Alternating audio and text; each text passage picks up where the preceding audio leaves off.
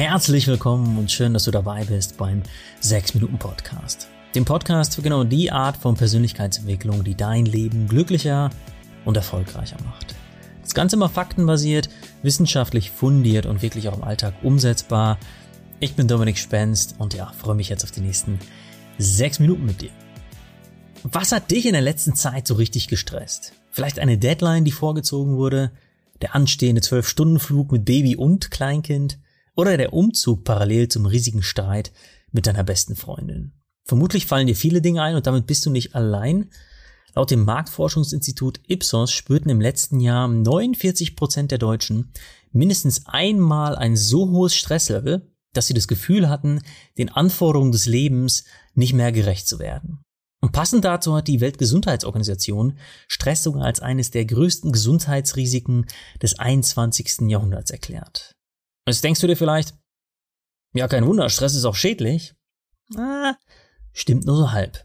Ja, wenn wir Stress erleben und dabei das Gefühl haben, dass wir ihn nicht bewältigen können, dann kann er zum Problem werden. Wenn der Stress dann auch noch zu lange anhält und unkontrollierbar wird, kann er sogar krank machen. Und deshalb hat Stress vermutlich auch so einen wahnsinnig schlechten Ruf.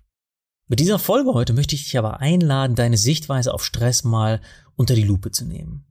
Denn kurzfristige Stressepisoden können grundlegend etwas sehr Positives sein.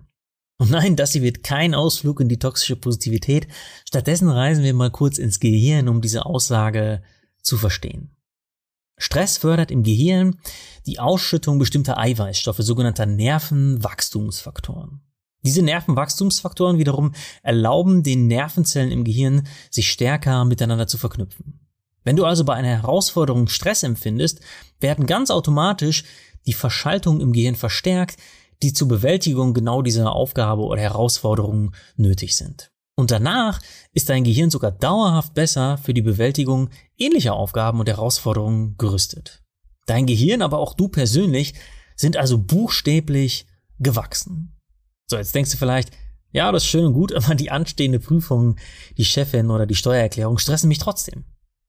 Passend dazu stellte der Psychologe Jeremy Jameson von der University of Rochester die These auf, dass unser Stressempfinden etwas damit zu tun hat, wie wir die Stressreaktion bewerten. Dafür machte der Psychologe einen Test mit einer Gruppe von Studenten, die vor einem Probeexamen standen. Ein Teil der Gruppe bekam vor dem Examen eine kurze Mitteilung, nämlich dass die Nervosität und Angst kein schlechtes Zeichen seien, sondern eine normale Reaktion, die ihre Leistung mit hoher Wahrscheinlichkeit sogar verbessern würde. Und was passierte? Die Gruppe, die diese Info erhalten hat, hatte auch wirklich deutlich bessere Testergebnisse. Und jetzt kommt der Knaller.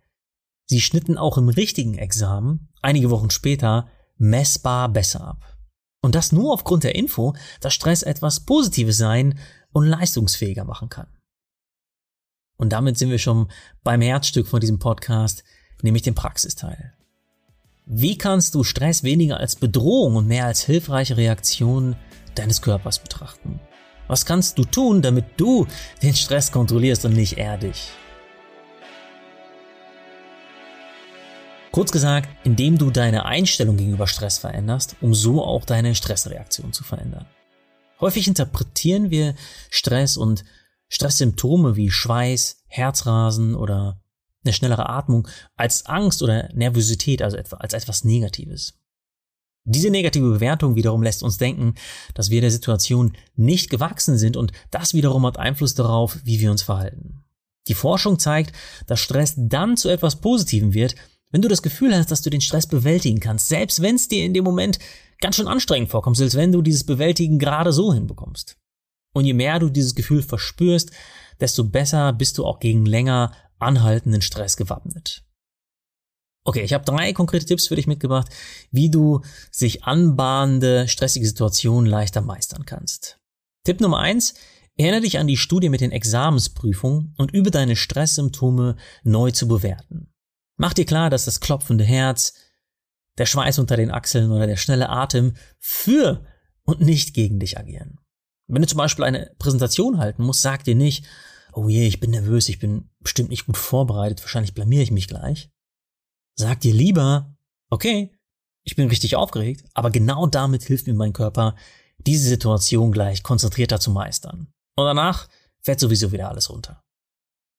Tipp Nummer zwei. Frag dich mal, wozu kann dich diese stressige Erfahrung befähigen?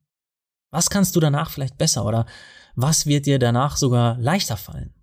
Also versuch in der stressigen Situation einen Sinn und eine Möglichkeit zu sehen, dich weiterzuentwickeln. Und genau so eine positive Sichtweise auf kommende Herausforderungen beschreibt die Stanford-Psychologin Carol Dweck als das sogenannte Growth Mindset auf Deutsch Wachstumsdenken, das ja momentan auch in aller Munde ist. Ein konkretes Beispiel für dieses Wachstumsdenken. Welche Gelegenheit steckt zum Beispiel in einer Aufgabe mit extremem Zeitdruck, die dir deine Chefin aufdrückt? Zum Beispiel deine Fähigkeit zu trainieren, in kürzester Zeit die wichtigsten Fakten zu sammeln. Vielleicht bist du durch die klare Deadline auch in einen Flow-Zustand gekommen, bei dem du alles um dich herum vergessen hast. Und das war zwar ziemlich anstrengend, hat aber auch Spaß gemacht. Oder du hast dich darin geübt, auch mal mit 85 Prozent wirklich zufrieden zu sein, weil du mehr in der Zeit einfach nicht hättest machen können. Und Tipp Nummer drei, schau mal, was du brauchst, um diese stressige Situation bewältigen zu können. Und du erinnerst dich, eine stressige Phase kann nur dann zu etwas Positivem werden, wenn du das Gefühl hast, ihr auch gewachsen zu sein. Und in den allermeisten Fällen bist du das auch. Schau einfach mal auf deinen Erfahrungsschatz. Vielleicht hast du schon ähnliche, zumindest einigermaßen ähnliche Situationen gemeistert. Und dabei kann es auch helfen zu schauen, wie du das gemacht hast. Wie hast du das gemeistert? Also welche Fähigkeiten hast du damals eingesetzt? Und ja, dann bleibt nur noch die Frage, warum sollte es dieses Mal nicht auch klappen? Nochmal zusammengefasst, das Ziel ist nicht vollkommen stressfrei zu leben, sondern Dauerstress zu vermeiden. Solange du das Gefühl hast, dass du den Stress bewältigen kannst, ist Stress oft etwas sehr Positives. Tipp 1 war, übe dich darin, den Stress positiv zu bewerten. Er macht dich nicht schwach und stört, er gibt dir Energie und macht dich leistungsfähiger. Tipp 2, mach dir klar, was durch diese stressige Situation möglich wird, denn oft ist Stress genau der nötige X-Faktor, um etwas komplett Neues zu lernen oder etwas komplett Neues an dir selbst zu entdecken. Und Tipp 3, erinnere dich an deine Fähigkeiten und daran, wie du ähnliche, einigermaßen ähnliche Situationen schon mal in deinem Leben gemeistert hast. Ja, das war der 6-Minuten-Podcast für heute. Und apropos Stress, das 6-Minuten-Tagebuch hat auch einen Stresstest hinter sich. Eine unabhängige Studie, die im renommierten Frontiers im Psychology Journal veröffentlicht wurde, hat gezeigt, dass die tägliche Nutzung des 6-Minuten-Tagebuchs schon nach zwei Wochen zu messbaren Stressreduktionen führt und vier Wochen später war der Rückgang des subjektiven Stressempfindens sogar noch deutlich größer. Wenn du mehr dazu lesen möchtest, die Studie findest du in den Show Notes und auf unserer Website. In diesem Sinne, danke an dich und bis nächsten Mittwoch, wenn es wieder heißt, hör dich glücklich.